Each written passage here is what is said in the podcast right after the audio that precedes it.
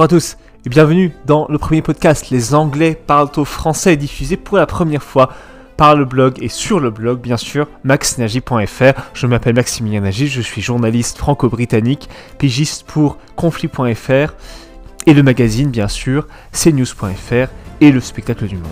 Au cours de ces quelques minutes de podcast, nous parlerons de tous les sujets politiques, royaux, internationaux et sociétaux liés à la Grande-Bretagne de près et de loin, mais rassurez-vous, de près en particulier.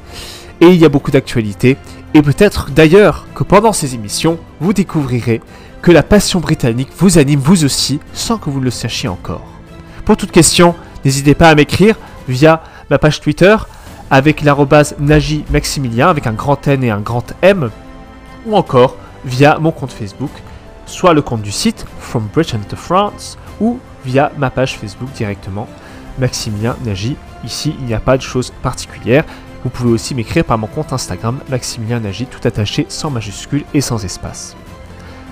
Trois actualités majeures cette semaine la famille royale, l'immigration et le Post Office, le grand scandale du Post Office, qui sera un défi pour moi à résumer tellement il y a d'éléments. Mais commençons par la famille royale, bien sûr, qui intéresse les Français particulièrement, avec l'actualité autour de l'hospitalisation annoncée de Charles III la semaine prochaine, d'ici quelques jours seulement, et celle de la princesse de Galles qui a déjà commencé mardi dernier, Kate Middleton, et qui s'est d'ailleurs déjà fait opérer, opérer en l'occurrence de l'abdomen. L'un et l'autre ont annoncé pour la première fois dans l'histoire de la famille monarchique quel serait le type d'opération qu'ils allaient subir.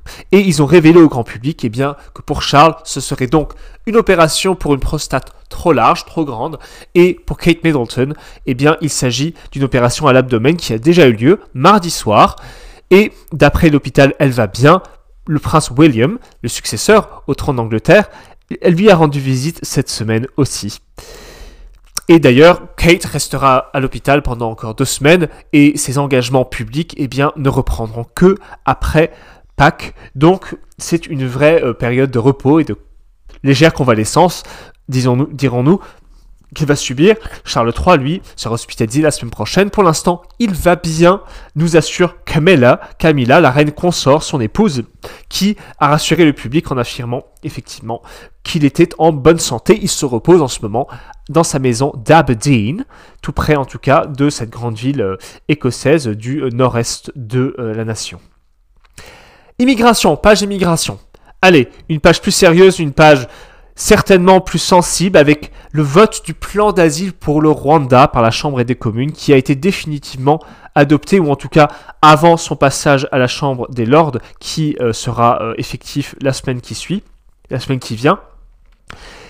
Ce vote a donc eu lieu mardi soir, malgré une légère rébellion interne au Parti conservateur, menée par des franges non moins influentes, bien évidemment, en particulier Liz Truss, la très éphémère première ministre britannique, en 2020, fin 2022 entre septembre et octobre, et l'ancienne ministre pardon de l'Intérieur, Suella Braverman, qui a démissionné euh, en claquant la porte du gouvernement avec force et euh, beaucoup de bruit euh, en fin d'année dernière également.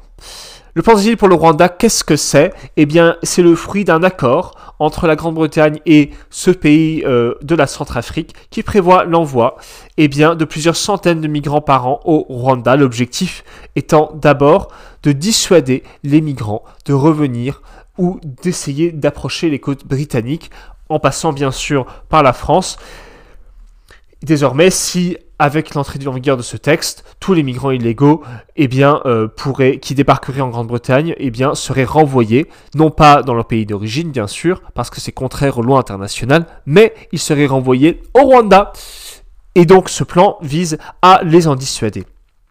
D'abord déclaré non conforme aux lois britanniques par la Cour suprême de Londres l'année dernière, en novembre, le texte de loi actuel vise à déclarer le Rwanda comme un pays sûr un pays où les migrants seront désormais accueillis et ne seront pas extradés vers leur pays d'origine. Bien sûr, c'était le risque que euh, la Cour suprême, en tout cas, prétendait voir euh, dans ce plan d'asile. Le camp Les Truss estime toutefois que le texte actuel qui révise et qui assure que le Rwanda est désormais un pays sûr n'est pas suffisant parce qu'il donne encore trop de place au recours des associations de migrants auprès en particulier de la Cour européenne des droits de l'homme, la CEDH de Strasbourg, qui a bloqué déjà une première fois le premier vol vers le Rwanda en juin 2021. Désormais, le texte actuel assure que le Rwanda est un pays sûr conformément aux lois internationales et que les migrants y seront bien traités. Le texte est maintenant à la Chambre des Lords et Rishi Sunak, hier matin, dans une allocution à Downing Street, dans ses bureaux, donc euh, dans ses propres bureaux, a annoncé et a demandé aux PS, aux nobles du royaume, qui, sont assis, qui siègent à la Chambre des Lords, de respecter le texte tel que voté par la Chambre élue, de ne pas l'amender et donc de retarder sa mise en vigueur, qui est le risque que court le Premier ministre.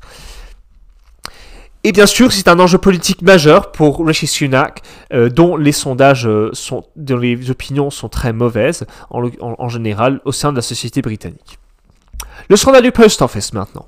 Autre actualité majeure qui défraye la chronique depuis déjà trois semaines en Grande-Bretagne. Il défraye la chronique depuis la sortie en particulier d'une mini-série pardon, de la chaîne ITV, une chaîne britannique très grand public, une des premières chaînes nationales, privé en l'occurrence, Mr. Bates vs. Post Office. Une série qui raconte quoi? Eh bien, qui raconte le cas d'un directeur d'agence de poste qui, comme plus de 735 d'entre eux, ont été poursuivis en justice par leur hiérarchie entre 1999 et 2015 pour avoir causé prétendument des pertes financières massives à leurs agences postales au travers de toute la Grande-Bretagne. En réalité, des procès ont permis par la suite de découvrir que, ces pertes d'argent prétendues étaient dues au dysfonctionnement massif du logiciel Horizon conçu et installé par l'entreprise japonaise Fujitsu en 1999. Une enquête publique ouverte en 2021 et qui a repris ce mois-ci à la suite de la série Mr. Bates vs. Post Office, a reconnu cette semaine devant, a reconnu, pardon, et a découvert, grâce aux auditions des différents intervenants, notamment des directeurs actuels du Post Office, eh bien, que euh, il y a eu de graves erreurs de jugement de la part de la hiérarchie du Post Office, qui a considéré en réalité que réparer le logiciel Horizon et mener une enquête sérieuse sur le dysfonctionnement de ce logiciel, eh bien, coûterait trop cher, serait trop long. Par ailleurs, Fujitsu a reconnu elle-même cette semaine, par l'intermédiaire de ses directeurs actuels, qui n'étaient pas nécessairement en poste lorsqu'il y a eu ces scandales, pendant 16 années d'affilée donc, que les bugs étaient connus dès 1999. Tony Blair, le ministre travailliste, premier ministre travailliste de l'époque, avait été mis au courant, mais a préféré maintenir le contrat pour ne pas dégrader les relations entre le Japon et la Grande-Bretagne. Aussi grave peut-être enfin, le PDG actuel du Post Office a admis autour d'une audition, au, cours d'une audition mardi dernier, que l'argent avait disparu, qui avait disparu dans les branches locales, eh bien aurait peut-être servi à verser des dividendes très importants aux membres du conseil d'administration pendant ces 16 années consécutives. D'autres révélations, vous le devinez, sont encore à venir. Les centaines d'employés ruinés par cette affaire recouvreront au minimum 700 000 euros de dommages et intérêts. Fujitsu a déjà annoncé qu'il en financerait une partie. Et bien sûr, le reste sera financé par qui? Devinez, le contribuable britannique, bien sûr.